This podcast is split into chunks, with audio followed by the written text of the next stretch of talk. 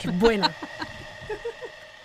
Está todo pensado. Está todo pensado y calculado. ¿Qué nota? Ah, tú también tienes estos Sí, micros. también lo tengo. Tengo uno solo en plateado. Lo has petado. Hace dos millones de años que lo tengo. Me lo compré antes de hacer de, de hacer de hacer formaciones. Ah, Porque hice un curso de, de- para aprender a hacer formaciones super guays y recomendaban el, el, el micro y digo, "Bueno, yo me lo compro. Porque es un primer paso ya para, es como hago la inversión para acordarme de que tengo que hacerlo. claro, para comprometerme aún más, ¿no? Muy bien. Sí, sí. Pues le ha sacado jugo, ¿eh? Total. Al micro. Jolín. Sí, sí, le hemos sacado rendimiento. Oye, mira, yo a ti te tenía que haber conocido hace como, no sé, 10 años. Pero me alegro de haberte conocido ahora. Porque yo soy una de esas novias que hubiera amado vestirse de mimetic para su Oh, boda. Porque eh, hice una boda sorpresa. No me digas. Esto no lo he contado mucho. Hice una boda sorpresa. O sea, a Vale. mí lo de la boda me da absolutamente igual. Tenía ya un hijo de un año y algo.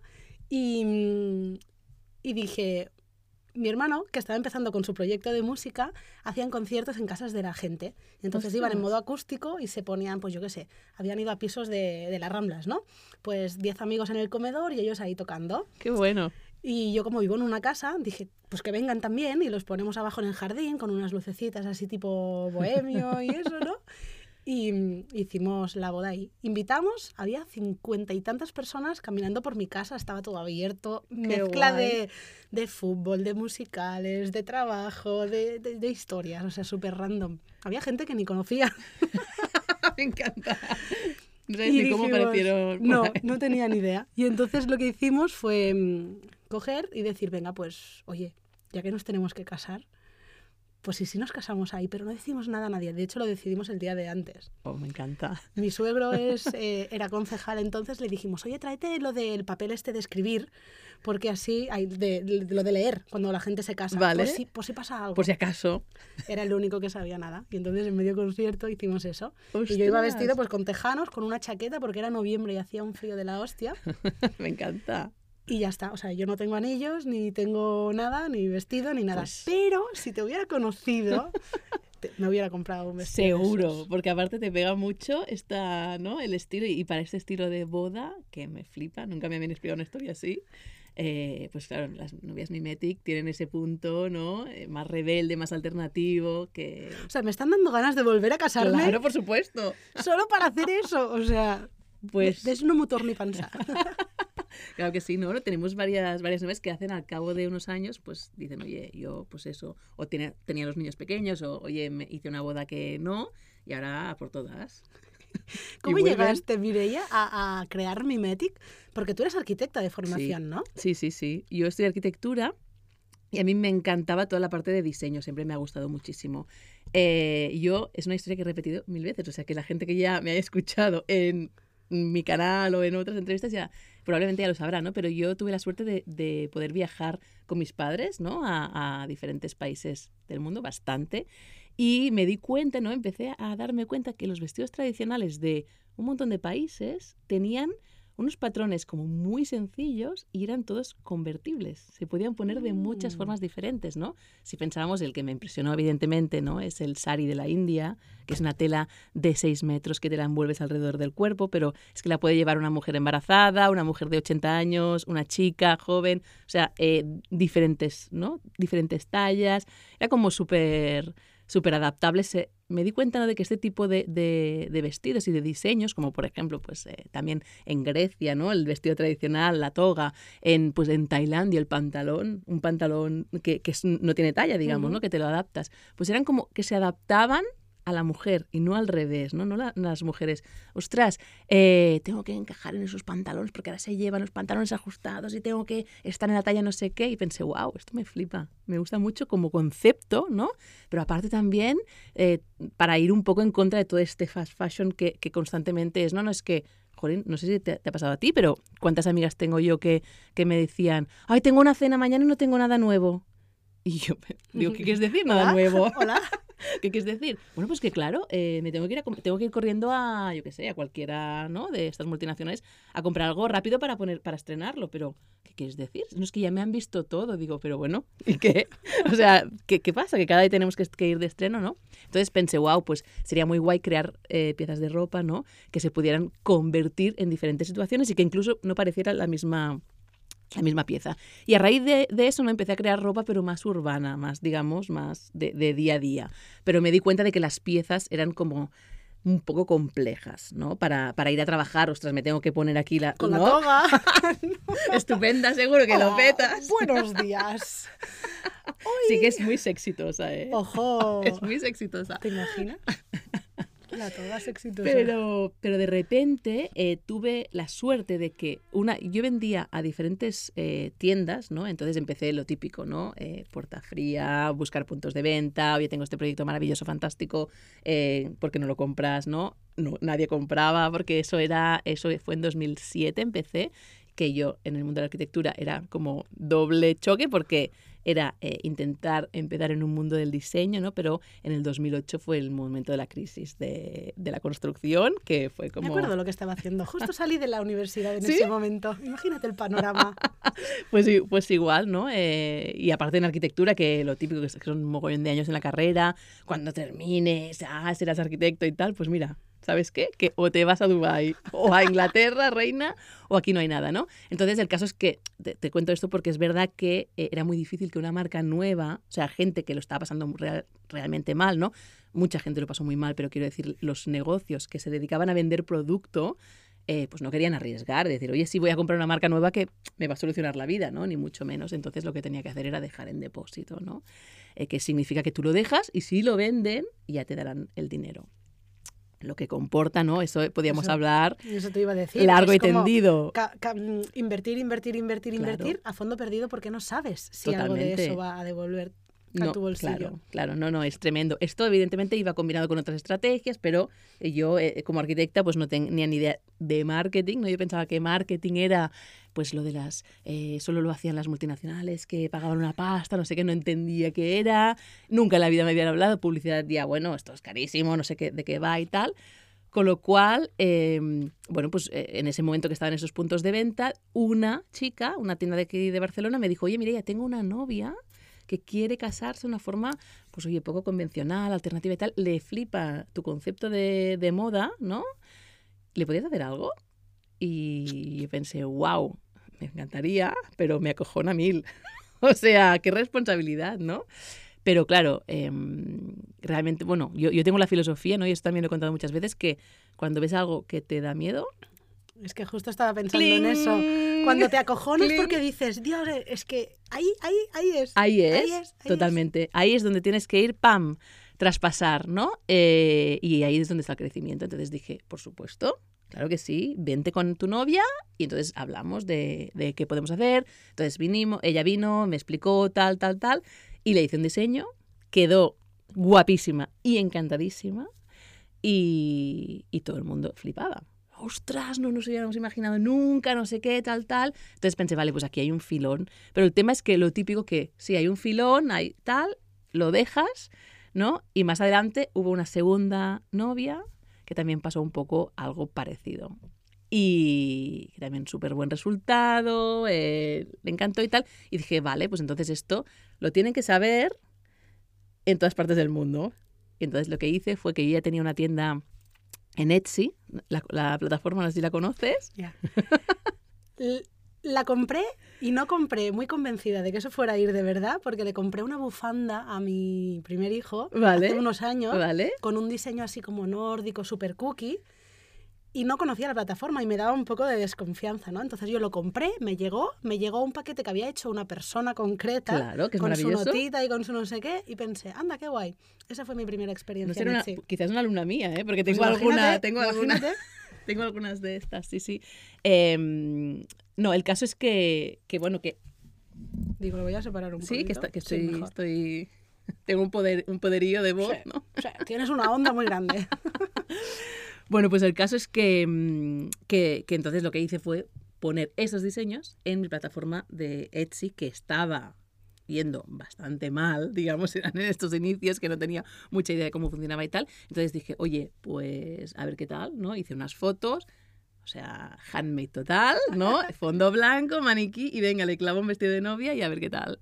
Y oye, de repente me empiezan las americanas, oye, qué bonito, oye, tal, pero esto cómo va. Entonces yo me tuve que inventar todo un sistema para explicarles cómo se tenían que medir, cómo, cuánto tardaba en hacerlo, o sea, todo el proceso. Y a raíz de ahí, que era un proceso larguísimo, en ese momento quizá eran como dos meses desde que empezábamos a hablar. Digo larguísimo porque ahora el pedido, o sea, nos entra hoy el pedido y entre, o sea, entre uno y tres días sale. ¡Wow! Sí, sí, un vestido online, que es, un, es un tipo de servicio que damos así como súper super express, ¿no? con todo un trabajo interno que hemos hecho con nuestro equipo y tal, pero en ese momento, claro, eran como un par de meses. Y, y cuando le llegó a la novia primera, a la primera clienta, se casó y, hostia, me escribió felicitándome, emocionada con las fotos y tal, pues yo dije, vaya, pues esto, vamos allá, ¿no? Vamos allá. Y a raíz de ahí, pues poco a poco, eh, el boca a boca, eh, la gente recomendándome, las reseñas, ¿no? ya sabes que, que las plataformas americanas y justamente Etsy pues ya trabajaban mucho con reseñas, de comentarios de clientes y tal. Y a raíz de ahí, pues mira, estábamos a punto de facturar ahora dos millones en esa plataforma. ¿Qué te parece? Solo en esa plataforma, que eso también es de puntualizar. Sí, sí. Jolín, eh, ¿cómo se llamaba esa chica, te acuerdas? ¿La primera novia? No. Lo siento, pero no. Pues tendrías que buscarlo y hacer una colección en, en honor es verdad. a su nombre. Es verdad. Porque esa persona te, te cambió la vida, entre comillas, porque mm, te marcó el camino. Totalmente. Lo que sí que, lo que sí recuerdo, y esta chica la tengo en una fotografía en mi atelier, y a veces cuando explico la historia aún me emociono porque fue muy heavy. Una chica me, me compró un vestido, no me dijo nada, o sea, no me dijo nada más allá de cómo quería el vestido, tal, tal cuando se casó me envió unas fotos espectaculares en un acantilado en Estados Unidos, ella con su marido, guapísimos los dos, él como así también súper alternativo y tal, y me envía un escrito que yo, mira, es que carne de gallina, me explicaba que ella había sido siempre una persona muy insegura, pero tremendamente insegura, entonces el hecho de casarse le hacía mucha ilusión, pero eh, le daba un pánico tremendo, ya no es solo ponerse delante de la gente, sino pensar, ostras, ¿cómo me voy a mostrar? Si es que a mí, o sea, me da miedo, me da terror cualquier cosa, no me decía, me lo explicaba como que era un problema grave, ¿no? Entonces me dijo que cuando su marido la vio salir, porque era, se casaban como en un acantilado, entonces ella estaba como detrás de unas rocas y tal. Cuando salió, cuando la vio salir, le dijo que estaba tan, o sea, que radiaba tanta luz que nunca en la vida la había sentido así. Y me dijo, mire, es que me hiciste sentir segura. Tú sabes cómo me... O sea, yo leía, leía ese texto, empecé a llorar y dije, hostia, es que yo no vendo vestidos de novia. O sea, yo vendo esto, que es muy heavy para una mujer que toda la vida ha pensado, ostras, bueno, todas tenemos nuestras cosas, al final no de inseguridades, bueno, todas y todos, los tíos evidentemente también, pero que una tía diga, ostras, he podido salir ahí con confianza, relajada, sabiendo que estaba pues siendo auténtica, me sentía yo, y que mi marido lo, lo, lo vea, wow, a mí esto me, me dio alas. Entiendo por lo que dices que encontrar tu forma de comunicar, entendiendo qué es lo que te compran, ¿no? Cuando vienen a comprar a Mimetic, ¿qué están comprando? Ya no el vestido, sino cómo te sientes tú cuando llevas eso. Eh, puede marcar un antes y un después en la comunicación y en el marketing del que hablabas antes eh, de tu marca. Claro, totalmente. De hecho, ¿no? Cuando te comentaba, yo no tenía ni idea de marketing. Entonces, ¿yo qué hice? Pues empezar a hablar con mis clientes, empezar la comunicación de mi marca, porque sabía que sí que tenía que salir ahí a explicar mi marca, ¿no? Siendo yo.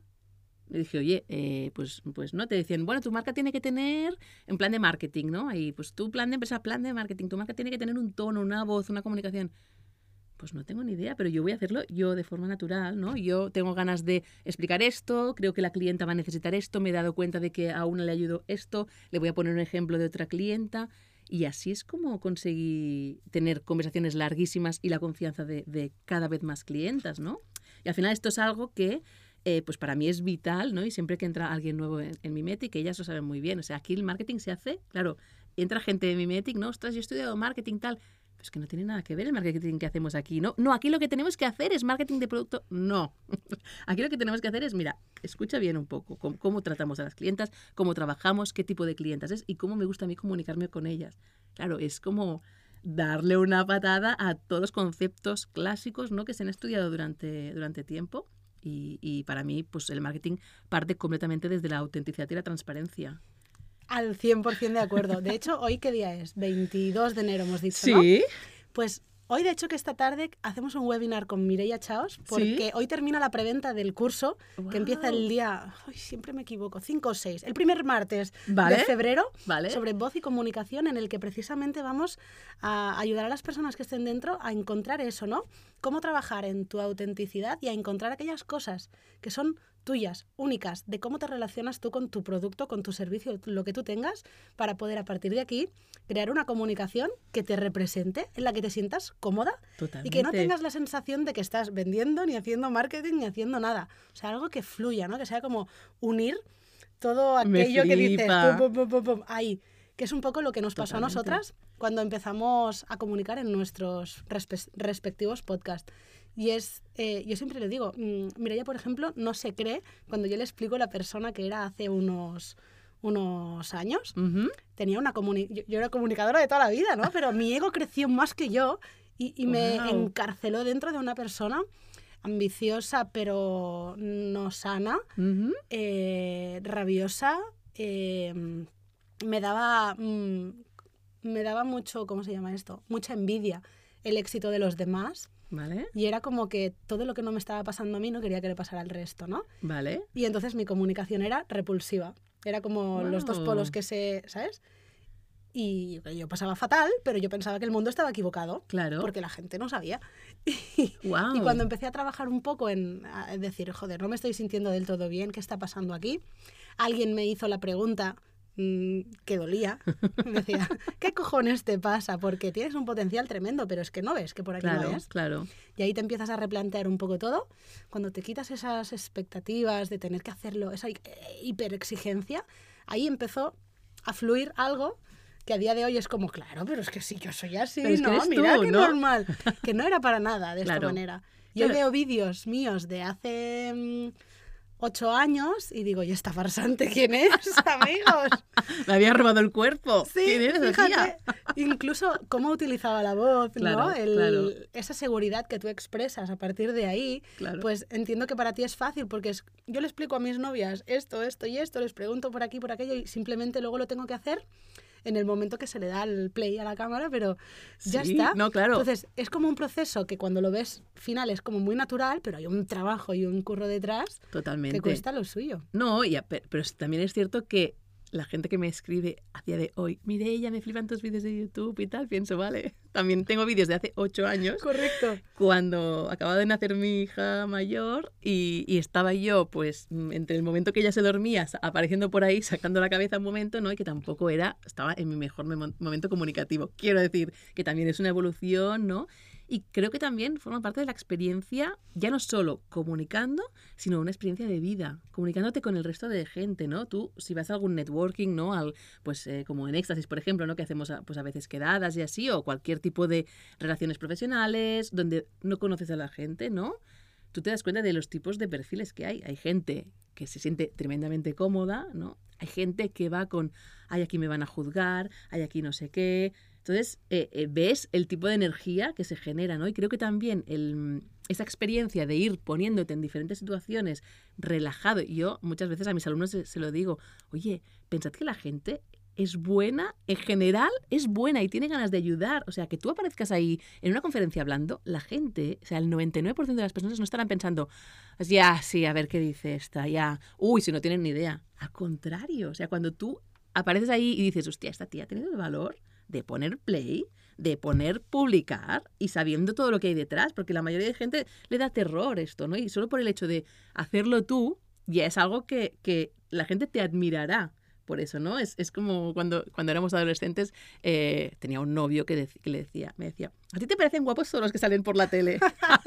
y me decía, pues claro. y claro, dice, y, y- y es verdad que lo hablábamos, ¿no? Y decía, "Cla- es verdad que hay ciertas posiciones que te dan más, que tienen más atractivo, ¿no?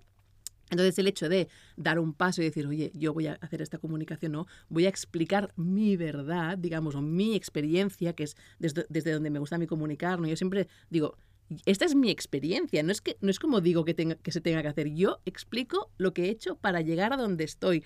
te puede servir algunas cosas, a otras personas les servirá todo, a otras personas no les servirá nada porque no conectarán nada conmigo.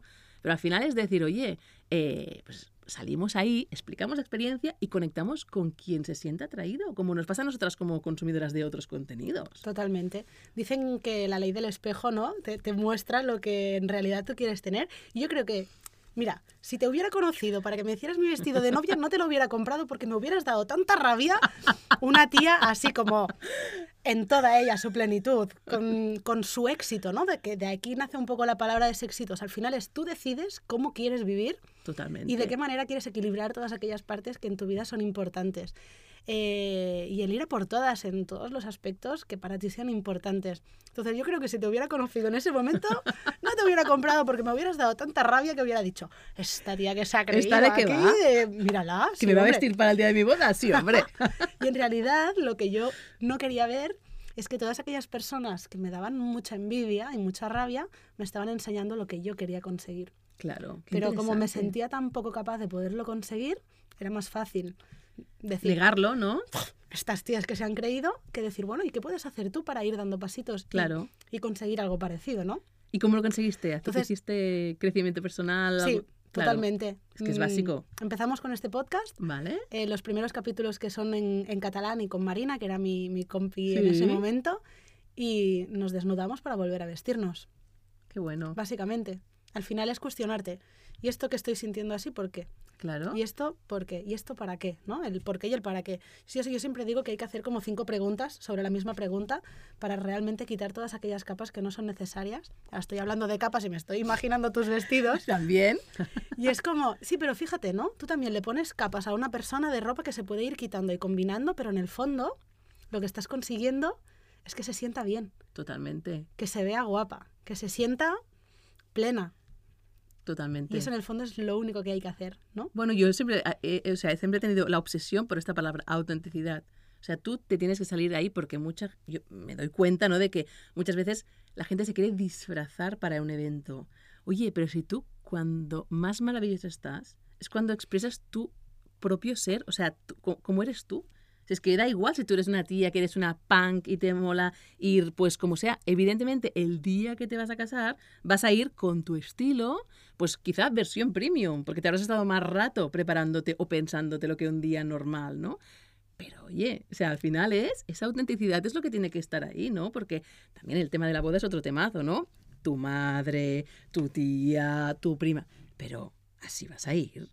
Pero, pero, hombre, eh, no vas a invitar a no sé quién, por favor. ¿A Sí, estos los vas a sentar aquí? ¿A mí me vas a poner en ese sitio? ¿Y Pero vas a dar este bueno. detallito? Joder. Por eso, que, que es como, oye, mira, déjame en paz, ¿no? Eso es- va a ser la fiesta del amor que a mí me da la gana. Y si para mí es, pues, una fiesta en un garaje, es lo que es. Me- es que me, me da igual, ¿no? Y, y ahí es, es, es el tema este de que salga la autenticidad. ¿No? Y por eso en Mimetic pues tenemos muchos vestidos, digamos, y trabajamos con bases, capas sobre capas, para que cada una diga, oye, pues a mí, aparte de que son convertibles los vestidos, pues a mí me gusta esta combinación con esta, y luego me lo quitaré y haré esto, me pondré otra cosa.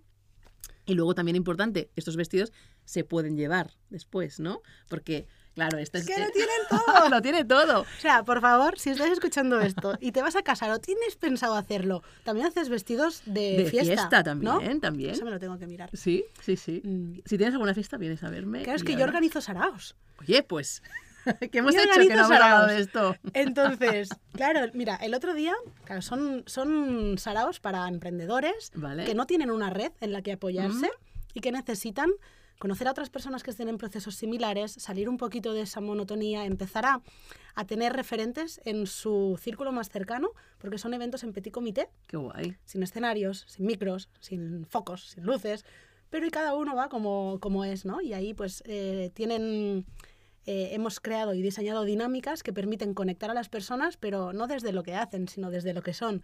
Y ahí luego ya sale todo, sale todo el Qué resto. maravilla. Y son en entornos pues así un poco de lujo y bonitos. Tenemos una fotógrafa que es la mejor del mundo, que es Sandra Gasco, que hace unas fotos tremendas. Y cómo vas vestido es importante, porque luego tú eso te lo llevas, ¿no? Pues. Y el otro día digo, abro el armario y digo, ¿y ahora qué me pongo? Porque además no voy de invitada, que soy la que lo organiza, Totalmente. ¿no? Con... Pues mira, justamente he estado a punto de traérmelo hoy porque tengo un abrigo. de pelo, que es una maravilla una chaqueta, ¿vale? Porque es para novia, pero yo me la estoy poniendo en cada fiesta de estas que tengo porque es una auténtica maravilla, ¿no? Y que es en plan, oye, ¿dónde quieres a cenar? Me da igual, yo me voy a poner mi, mi chaqueta de pelo, o sea que es igual. Si Llévame a- a un sitio donde... Pues que es igual, si vamos a la Claro. taberna me lo pongo. Porque es maravilloso y te da un poder tremendo. Así que al próximo sarao, ya sabes, vienes a mi Metic y... Claro, es que estoy pensando. ¿cómo puedo? Yo al final, esta camiseta me encanta. Mm, ahora mismo me la pongo poco porque con la lactancia es como que me tengo que levantar mucha ropa, ¿no? Bueno, pero... Pero estoy pensando cómo encontrar la versión premium de la que hablabas Claro. de las ropas exitosa. Te pones la chaqueta, aparte se llama Yeti Glam, porque... Como el micro. Exactamente, como, mira, no lo había pensado. Es Yeti porque tiene pelo y claro, te mueves y es una auténtica maravilla. Eh, se mueve el pelo también, pero es que con esa camiseta te quedaría estupenda. Y hablaremos. Ya, hablaremos. ya hablaré, porque esto hay que, Mi hay que Metic- darle mi hace sponsor de, de los eventos. Parlarem, parlarem, porque esto es muy interesante. Yo cuando pensaba en el éxito que has tenido en tu negocio, porque al final eh, eres como la fundadora de Mimetic, Sí, ¿diseñas tú? sí. Wow. Tengo un equipo que también me ayuda, ¿eh? Tienes un equipo, me decías que sois siete, Ahora mismo nueve. nueve personas. Wow. Wow. Sí, sí. Pero también haces formación, También. formas a personas eh, que están entrando o perfeccionando ¿no? el, todo el tema del sistema de ventas Sí, en Etsy, Sí. pero además haces otras cosas. Bueno. Ahora sí, así Es sí. que estoy alucinando, o sea...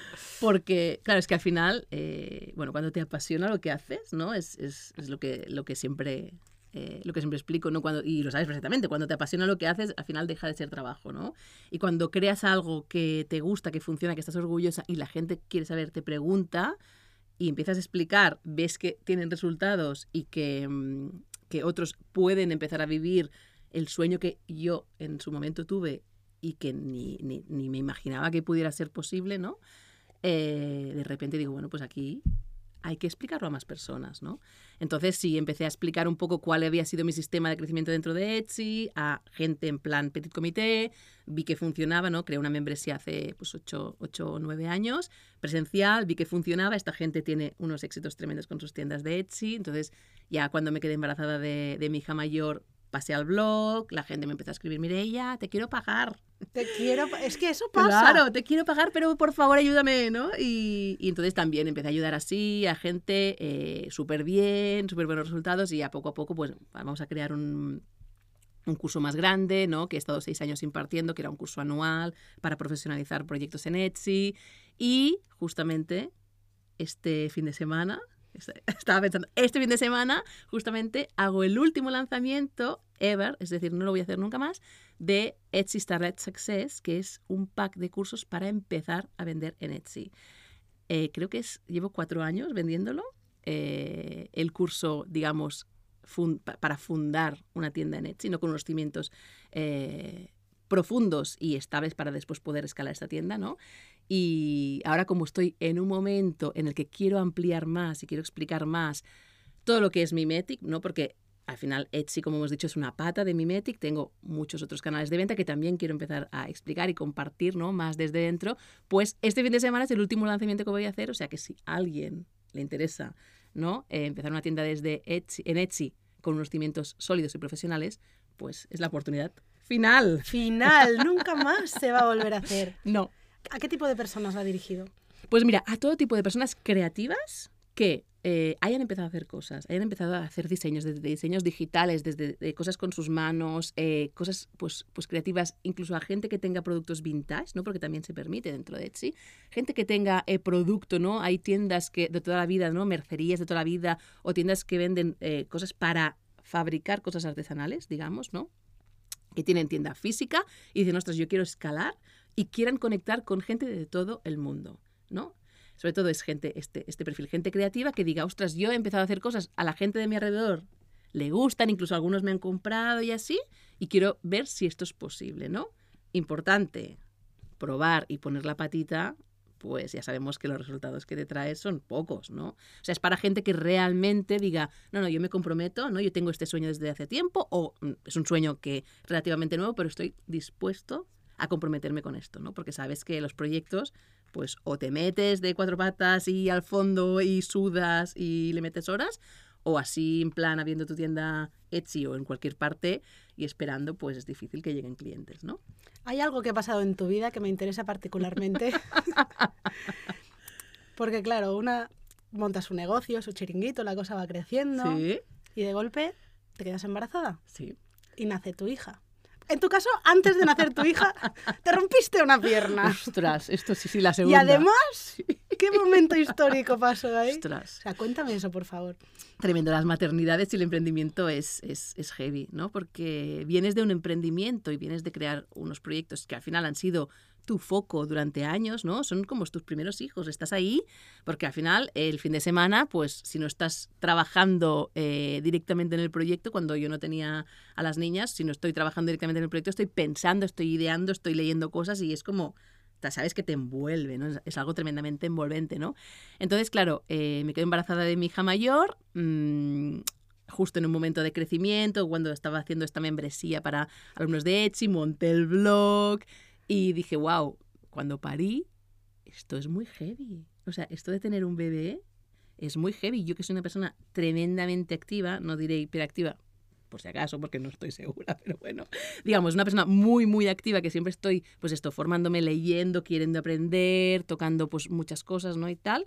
Eh, de repente no quería hacer nada, yo quería estar con mi bebé, Pues que me pasa lo mismo.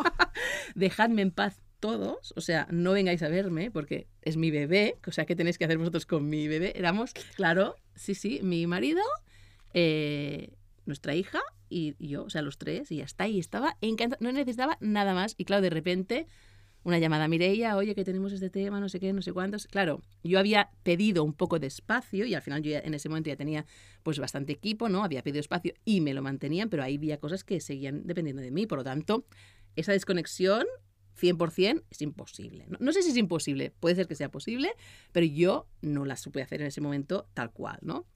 Es verdad que, claro, yo, eh, y al cabo de poco, de poco tiempo, también necesitaba un poco esta parte creativa, pero desde un tema mío, sin tener nada que ver con nadie, ¿no? Y es cuando empecé a crear eh, vídeos en YouTube y así, pero como para apoyarme en algo creativo, quizá cuando la niña tenía pues dos o tres meses, ¿no? Ya en un punto, pues tengo ganas de conectarme con el mundo un poco, pero poco. Y en el segundo embarazo, lo típico que dices, vale, yo ya he aprendido, ¿no? Que tengo que delegar más, ¿no? Porque está muy bien tener equipo y que funcione bien, pero yo necesito un poco más de distancia. Muy bien. Entonces yo lo iba, iba dici- iba- iba diciendo, un mes antes o dos meses antes, ¿no? Ya iré bajando un poco el ritmo, ya me encargaré de ir delegando. Me y- encantan esos planes. pero sin, cono- ah, sin conocerme. Conociéndome, tú ya sabes que lo vas poniendo en el calendario, no sé si te pasa a ti, que lo pones en el calendario y llega el día, pasa el día y lo mueves una semana más. y vas tirando para atrás. Ma- Más abajo, más abajo, ¿no? Y era en plan, pues que yo no tengo ganas de empezar a delegar. No, odio todo el tema de procesos, no, me- no se me da bien, eh, me gusta estar en el día a día y tal. Y, y y lo ves como, pues, me faltan dos meses. Bueno, pues resulta, ¿no? Eh, que un día salgo con mis amigas a cenar, una noche ya. Así, ¿no? Yo enorme porque mis hijas han sido muy grandes, han pesado 4 kilos 200 cada uno, cada una, y yo he sido, estaba muy tremenda. Y se me ocurre ese día enfundarme un vestido de, de brillante y claro, unos Así como tacones. es, hombre, por supuesto. Por supuesto, unos tacones, ojo, de madera, muy bonitos, anchos. Tú entiendes ahora por qué los médicos dicen que mejor no te pongas tacones embarazada. Lo dicen por algo. Pues mira, Porque el equilibrio que tenemos embarazadas no es el mismo. Pero es que aparte fue error mío, porque yo eh, estaba andando por la calle, era en Gracia, ¿no? Estaba al lado de la Plaza Revolución y se me ocurrió abrir el móvil para decirle a mis amigas, chicas, qué guay, estoy a punto de llegar. Y en ese momento, pues el suelo estaba un poco inestable. Era se movió, el suelo se movió. y una, bueno, me caí de cuatro patas, o sea, por suerte la barriga no tocó el suelo, porque y en ese momento, claro, toda la calle, un grito, ¡guau! No sé qué, y yo me quedé ahí en plan, hostia, no me puedo levantar. Que traigan la grúa, ¿no? Me unas señoras muy amables me ayudaron, no sé qué, me sentaron en un banco, y estás bien, y yo, sí, súper, súper, súper bien, súper bien, súper bien. No me ves con mi vestido Mara- de brillantes claro. y mis tacones. Estupenda, no me ves. Estupenda. Estoy monísima. Y eh, de repente noto que el pie, hostia, se me empieza a hinchar, hinchar, hinchar, hinchar. Total, que digo, bueno, pues oye, antes de que se me hinche más, me voy al, al hospital. Y sí, sí, llamé a mi marido desde el hospital. Oye, y me dice, ¿pero qué haces? Que ya ha nacido, ¿no? Y tú, no, no, no, no, no. es un pie roto. Sí, sí, sí. Y eso es, me, me rompí los diámetros de un pie, del piño que me pegué, y entonces, claro, me obligó esto a parar, ¿no? Dije, bueno, pues, eh, oye, pues me tengo que quedar en casa y hacer lo que pueda. Y, y O sea, justo, Si tú no paras, la vida te para. Esto, totalmente. cla- está clarísimo. Está- ¿Lo ves o no? hombre, no? no, es que esto era una, una lección, ¿no? Incluso mi equipo me lo decía, mira, ya, ¿has pillado ya la indirecta o no? ¿Frenas? Y digo, vale, sí. Lo, pues, lo hago. Entonces me quedé en casa y al cabo de dos meses de nacer mi hija, pues esto pasó, nació al cabo de un mes, pues al cabo de dos meses de nacer mi hija, tuvimos el COVID. O sea, nos encerraron en el COVID y te puedes imaginar que el mundo de las novias y un atelier, ¿no? Pues cómo estaba el asunto, ¿no? Y en ese momento pues también tenía, era, diría que éramos siete personas en el equipo, eh, fue bastante desesperante, porque la idea que yo había tenido de decir, bueno, ya sé que no puede estar cuatro meses eh, out, pero al menos bajar el ritmo, ¿no? Poder estar un poco eh, desconectada y por la noche quizá ponerme un rato a ver los mails y tal, pues evidentemente tuve que, con un bebé de dos meses y una hermana de tres años que estaba revolucionada y encerrada en casa, es que súmalo todo, pues me tuve que poner ahí a saco y, y el tema, pues baja maternal no pudo ser, digamos. O sea que es un challenge. Yo pienso, ¿no? Porque estoy viviendo ahora una, una situación parecida. Obviamente, el negocio no tiene nada que ver con el tuyo, pero, pero mi cerebro es como que está acostumbrado a ir a una serie de revoluciones, ¿no? Y constantemente alguien te las intenta bajar abajo. Sí. Y es como, Dios, qué difícil. Pero además, cuando tú disfrutas y te gusta la maternidad y te gusta maternar, Claro. pero es como, ¿de qué manera no se puede hacer todo esto? claro. Es complicado. ¿Sabes qué hacía yo también? Eh, porque es cierto que yo el 90% del tiempo estaba así en plan, me flipa maternar, yo doy el pecho a una mi hija mayor, a mi hija pequeña, bueno, a mi hija mayor, no a mi hija pequeña. O sea, que es- para mí es, es eh, y antes no te lo comentaba, para mí el tema de estar con mis hijas es lo más. Y mira que me flipa trabajar, me encanta y es mi pasión. Pero es, ellas evidentemente están antes del estar con ellas, ¿no? Disfruto realmente estando con ellas. Pero es cierto que hay momentos, ¿no? Que esta parte tuya de creatividad o de necesidad de comunicar te llama. Entonces yo eh, en ese momento tenía a una Pluto, ¿no? Que era mi labrador que, que murió el año pasado y es mm, el perro más precioso del mundo. Y entonces yo en algún momento decía, oye Pedro, me voy a pasear a Pluto. Entonces me ponía mis auriculares, me ponía podcast, me ponía formaciones, ¿no? Por ejemplo, el tema de una formación que hice pues cuando mi, en mi primer embara- en mi primer posparto sobre cómo hacer cursos online, ¿no? Entonces yo me salía, me escuchaba nada, 20 minutos, que quedaba la vuelta, ¿no? Con, con Pluto, entonces decía, vale, ya tengo siete ideas. Maravilloso. Entonces me iba, me tomaba mis apuntes por la noche, o sea, sí que buscaba estos espacios, ¿no? De que no me quitaran de estar con, con ella, pero sí eh, un poco de, bueno, pues mantener este punto creativo, ¿no? Que también es importante. Qué bien. Oye, ¿y qué tal la relación de pareja? Porque seguir a una mujer como tú no debe ser fácil. Es buena esta.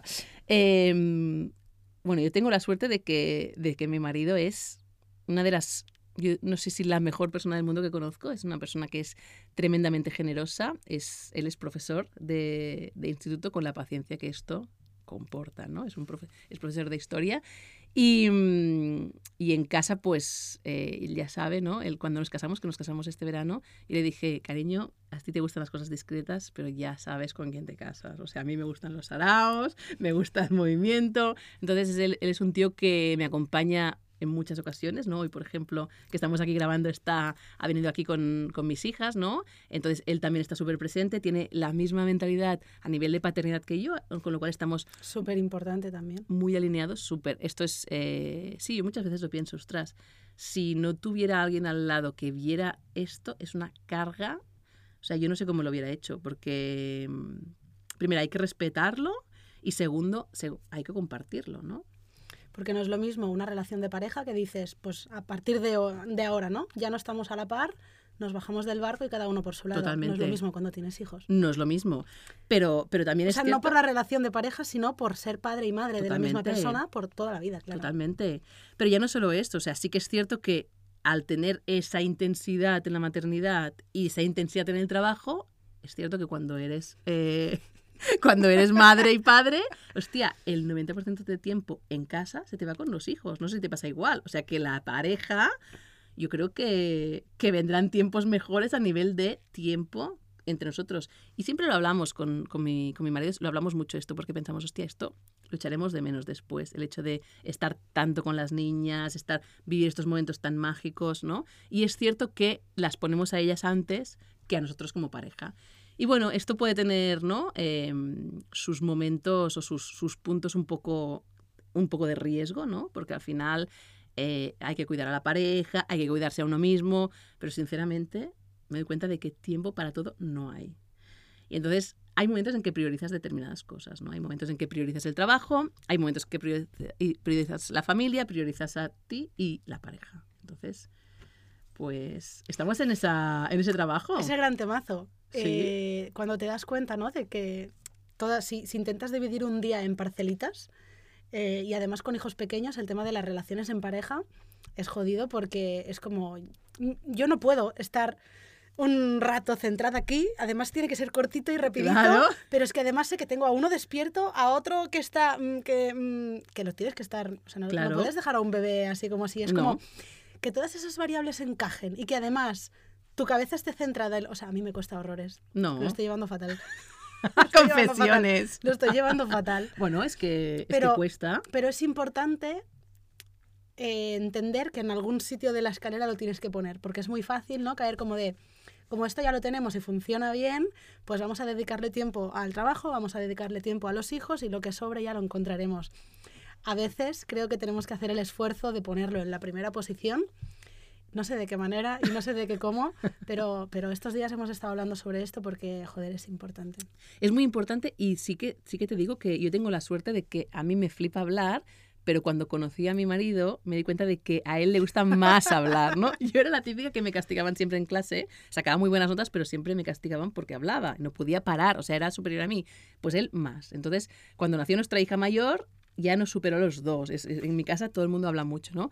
Entonces, que es cierto que cuando estamos los cuatro es difícil hablar de cosas nuestras, pero sí que cuando las niñas se ponen a, a dormir, hablamos mucho y eso y para mí es importantísimo, ¿no? Porque yo he tenido otras parejas con las que me era difícil hablar, o sea, les cansaba hablar, cosa que yo, sinceramente, no puedo entender, ¿no? Evidentemente hay momentos para todo, ¿no? Y como te digo, me encanta leer y me encanta estar eh, en momentos conmigo misma, ¿no? Pero, ostras, el tema de la comunicación es clave y aunque hay momentos que comuniques cosas, ¿no? Que, hostia, duelan o que, que es importante, ¿no? Si hay conflictos, ponerlos encima de la mesa es, para mí es basiquísimo, ¿no? Que mi pareja pueda expresarse y yo me pueda expresar y que esta comunicación, comunicación sea fluida, ¿no? Porque evidentemente no todo es, ¿no? No todo es de, color de rosa, pero al final también cuando te miras, ¿no? Es lo típico, te comparas con no sé qué pareja y dices, ostras, estos es que están muchas horas juntos, es que, ¡buah! Tienen una, una vida, ¿no? Eh, maravillosa de pareja y tienen hijos y tal. Ya bueno, pues que a lo mejor eh, tienen canguros toda la tarde y no ven a sus hijos. ¿Tú quieres esto para ti? No. Nosotros hemos decidido estar con ellas todas las tardes. Y o sea, es una decisión simplemente, ¿no?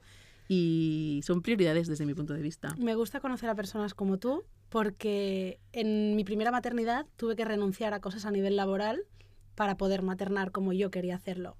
Y la respuesta que obtenía a veces era, pero ya lo sabes, yo tengo esto y a cambio pues llego a mi casa y mis hijos ya están cenados y los tengo que poner a dormir y ya está. Y es como, fantástico. Si es lo que tú quieres hacer, genial, pero yo no. Pero yo no. Y entonces ahora me gusta el poder elegir de qué manera quiero plantear mi trabajo para que pueda tener todas esas cosas en la medida justa que crea conveniente o la que me pueda encontrar, pero hay maneras de poder hacerlo. Totalmente. eso es importante. Totalmente. Sí, sí, no, no, hay que, hay que estudiarse conocerse a uno mismo y ver un poco qué es lo que quieres, ¿no? Y también cuidado, porque es un tema para, mí desde mi punto de vista peligroso, el tema de la culpabilidad de la madre. Es un temazo que no nos da tiempo en el podcast, pero es un, ¿no? Es un, es un tema que... Relacionado con, no, no va con la culpabilidad, pero me gustaría terminar o ir terminando hablando de cómo una madre que le gusta estar tanto con sus hijas y que tiene una empresa, o, muchas empresas, ¿no? que, eh, claro, tú has facturado más de dos millones de euros vendiendo en Etsy sí. y otras cosas aparte. ¿Cómo tratas el tema del dinero con tus hijas? Wow, súper buena sé pregunta. Que son pequeñas todavía. Sí. Pero Pues mira, em, primero de todo, lo que hice que para mí es importantísimo es cuando ellas nacieron, yo les abrí una, un fondo a cada una, un fondo indexado a cada una, donde voy metiendo dinero cada mes. Esto es totalmente secreto, o sea, ellas no lo saben, digamos, ¿no? Entonces, el plan es el siguiente. Hasta los 18 años yo voy a ir haciendo estas aportaciones, ¿no? Em, cada mes, y entonces cuando cada una cumpla 18 años, será un regalo para ellas. Entonces les diré, mira, aquí tienes este dinero, eh, puedes usarlo, es tuyo. Pero, y evidentemente, el tema de, los fondos indexados, lo que sucede es que van creciendo, ¿no? O sea, la tendencia de los últimos, eh, las últimas décadas, ¿no? De muchas décadas eh, anteriores, pues es que siempre tienen esta tendencia a crecer, ¿no? Con lo, con lo, con lo cual, pues empezamos a jugar, eh, bueno, con, temas de crecimiento y así. Y, estas aportaciones periódicas, pues funcionan muy bien a nivel de, de crecimiento, ¿no? Entonces, pues les diré, oye, mira, si tú quieres de dinero, es tuyo, te lo puedes gastar para hacer lo que quieras, ¿no? Pero si tú te comprometes a seguir invirtiendo cada mes lo que puedas, yo te voy a doblar esta inversión, ¿no? Con lo cual, el otro día se lo explicaba esto a un amigo de, de mi marido, ¿no? De Zaragoza, y me decía, hostia, es lo que hizo mi padre conmigo. Digo, no me lo puedo creer. ¿Y qué le contestaste, no? Porque siempre que explico esto, la gente me dice, ah, pero si tienen 18 años se lo, se lo gastarán en un coche, en lo que sea. Y digo, bueno, pues era su decisión, pero al final creo que es un aprendizaje también, ¿no? Y este amigo me dijo, mira, mi padre me hizo esto, no me he vendido ni una de las acciones, él lo hizo con acciones, no me he vendido ni una de las acciones y he ganado más pasta con estas acciones que en 20 años trabajando. ¿Qué te parece? Entonces, este es mi plan para, ¿no? Eh, eh, para educarlas, digamos, cuando tengan estos, estos 18 años, pero evidentemente lo que hacemos también ahora cuando vamos de viaje, ¿no? Que nos gusta viajar bastante, es que lo típico, los niños, ¿no? Ay, mamá, una pulsera, ay, no sé qué, ay, mira esto. Digo, vale, cariño, mira, este, no sé, este es el presupuesto que tienes, que pueden ser 5 euros, 10 euros, ¿no? El, si estamos un mes de viaje, pues mira, cariño, tienes este dinero, entonces tú todo lo que vayas viendo, vas pensando, ostras, me gusta esto, me gusta esto, me gusta esto, y cuando tengas la decisión tomada, pues entonces decides qué haces con este dinero, ¿no? Y es tremendo porque ellas van con su bolso y van con su dinerito y, la, y el otro día la pequeña me saca un billete de 10 euros y me dice, es el dinero que me dio la yaya para ir a los caballitos. y que no te lo gastaste. No, pero, pero sí que sí que es para mí es importante todo el tema de, ¿no? de entender que es una inversión, que es un largo plazo, que es eh, ¿no? tener dinero para si tienes algún proyecto y, y tener esta base, ¿no? digamos, de, de, de, conocimiento económico, pues, pues sí, es, es importante. Bonito legado. Sí. El otro día mi hijo escribió eh, Mireia Chaos me regaló unas láminas así alargadas de, de para acuarela sí. y lo usó para dibujar unos cómics. Y escribió y dibujó los cómics, lo grapó y me dijo, mira mamá, acabo de crear mi primer libro. ¡Oh, qué bonito! Y digo, bueno, ese lo vamos a guardar, pero si hacemos más, igual podemos venderlos, Claro, ¿no? qué chulo. Y es como, ¿de qué manera ellos pueden, en vez de recibir la típica paga mensual, que por no hacer nada o por hacer las cosas de casa, ¿no? Y recibes un dinero, es, joder, entrénate también a pensar de qué manera puedes gastar con responsabilidad en lo que tú consideres y por otro lado, de qué manera yo puedo generar. Yo siempre digo que guardo en, en mi casa un sobre que tiene una frase que me dijo mi padre hace muchos años y ponía, genera dinero con lo que sepas hacer. ¡Qué bonito! Y en su día eran clases de repaso. Vale. Y yo me iba guardando los 15 pavos que me daban, Claro. los guardaba todos ahí, ¿no? Y ahí tenía como mi... Y ese sobre yo lo guardo. ¡Qué bonito! Y es como, joder, eh, tienes más posibilidades de las que crees. Y mira tú la de cosas que has hecho, ¿no? Ayudando a los demás con cosas que tú sabes hacer y otras personas, ¿no? Bueno, y es que yo, claro, no lo he dicho, pero yo empecé vendiendo pulseras en verano, evidentemente, y ganando una pasta. Luego hice ¿no? Otros, otro- otras cosas de, de- para ganar dinero, pero justamente este verano, pues con mis hijas ya lo hemos hecho también y han ganado un pastón tremendo, vendiendo, haciendo pulseras y vendiéndolas a toda la comunidad de vecinos, a toda la gente del pueblo. En la fiesta mayor se ponieron ahí la paradeta y, y están emocionadas. Entonces, también creo que, que es algo, ¿no? Después con eso pues se pueden comprar el no sé qué o lo pueden ahorrar y, y eso, bueno, para mí es brutal la sensación que tienes cuando consigues ganar dinero y cua- incluso cuando eres pequeño, ¿no? Vale, este es el dinero que yo he conseguido generar con ¿no? Claro. el consejo de tu padre es Entonces, brutal. Sé lo que cuesta ganarlo o sé que ganarlo cuesta. Bueno, y lo sé, que y sé que existe la posibilidad de, que de crearlo. Claro, correcto, ¿no? Entonces, sé que tengo que hacer algo para poder conseguir esto y que luego puedo tomar mis decisiones y saber en qué lo in- invierto o en qué me lo gasto. Y Totalmente. para adelante con ello. Qué bonito. Pues es muy bonito para cerrar esto. Me encanta. Eh, a mí me han contado que tú hiciste un baile con tu pareja el día que conseguiste las mil primeras ventas en. ¿Cómo era ese baile? ¿Lo hacemos aquí o qué? Lo hacemos aquí. ¿Cómo es? Te lo, ¿Me te lo enseñas? hago, Venga, claro, claro, venga, va. Ahora lo vais a No, no escuchar un que- poquito de lejos, pero no pasa nada. Vale, ¿Cómo va. es? Es así, tienes que imaginarte que te viene el dinero. igual bola- nos está- se nos está cortando la cabeza. Ah, vale, pero a en ver. este momento vale la pena. Es importante porque tenéis que saber que yo he sido profesora de danza bastantes años ¡Hostia! también. No, a ver, no vamos a hacer una coreografía complicada, Vale. pero te tienes que imaginar que te llega el dinero desde, desde el cielo del universo. ¿no? Y que te lo vas a meter en tu bolsillo. Vale. Y entonces se trata Vale. de combinar con- un poco con danza del vientre. Estás poniendo difícil. Se tiene, es como así, pam, pam, pam, pam, pam. Me gusta. Venga, otra vez. Otra vez, venga. Vale. Pi, pi, pi, pi, pi. ¿Qué te parece? Me encanta. Un abrazo. Show me the money. Me quedo el consejo en forma de baile. Qué bueno, me encanta. Nunca me habían hecho esto en una entrevista, ¿eh? ¿Ves? Aquí siempre pasan cosas nuevas por primera vez. Me ha encantado. Mireia, me estaría horas y horas y horas hablando contigo, pero sé que Igualmente. como buena madre y en un día tan especial como es hoy, Sí. eh, tienes muchas ganas de, de irte con ellas. Antes por eso, hazle un beso de esos tremendos a tu marido. no nos vayamos a olvidar. Claro. Y, mm, oye, agradecida mil. Hablaremos Igualmente. porque tenemos muchas cosas que Muchísimas. ver después. Y, mm, ¿dónde está tu atelier? Que sé que además vienen novias de toda Europa Sí. a verte. ¿Abres en, en Madrid? Bueno, bueno, bueno. De momento estamos haciendo viajes cada mes en Madrid porque hemos hecho algunos viajes y una acogida tremenda. Y es un plan bastante, bastante cercano. Espero poder abrir ahí también una tienda más física, o sea, más, más digamos, más estable. Pero de momento vamos cada mes. Qué bueno. Y el, el atelier está en el, en el de Barcelona, tengo dos, están en la calle Pedro de la Creu número 2 y número 30, en el barrio de Sarria. Maravilloso. Seguro que sí. Bueno, vendré a verte. Claro que sí, Vendré por supuesto, por Obvio, supuesto te obvio, espero. obvio. Ahí estaremos. a por esa chaqueta de A pelo. por la chaqueta Yeti Glam. Eh, gracias por mostrarme que aquello que muchas veces imaginamos como mujeres y como madres es posible y ojalá esto haya inspirado a muchas personas a ir dando pasitos hacia lo que quieren. Muchísimas gracias a ti por tu autenticidad, por la comunicación brillante que haces y por, por, por la comodidad que, que he estado aquí contigo. Muchas gracias. Qué guay. Impresionante. ¡Oh, hey! Una de cada. Un podcast para arreglar el mundo y de paso a ella misma con Anna Rusell.